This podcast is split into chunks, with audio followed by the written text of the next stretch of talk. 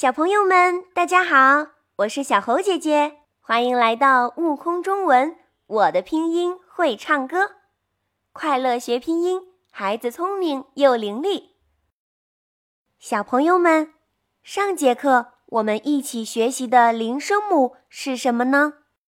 小猴姐姐要竖起耳朵听一听，是哪位拼音小达人的声音响亮又自信呢？对了，声母一，它的发音音同一二三四五的“一”，真不错，一听就知道小朋友在课后是认认真真打卡学习了，对不对？值得表扬。今天的拼音童谣是来自声母“乌”，请你跟我一起读。乌鸦与青蛙，一只乌鸦哇哇哇，五个娃娃窝在家。青蛙是个慈善家，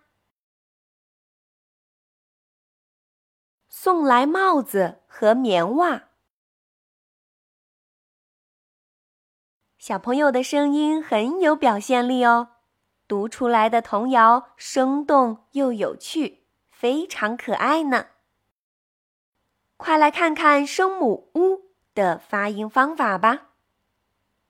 在发声母“乌”的时候，我们的小嘴唇要拢圆，突出成小孔，发“乌”的音。乌，乌。呜，非常好，就是这样发音哦。我们再来一次，请你跟我一起读：呜，呜，呜乌鸦乌鸦呜呜呜。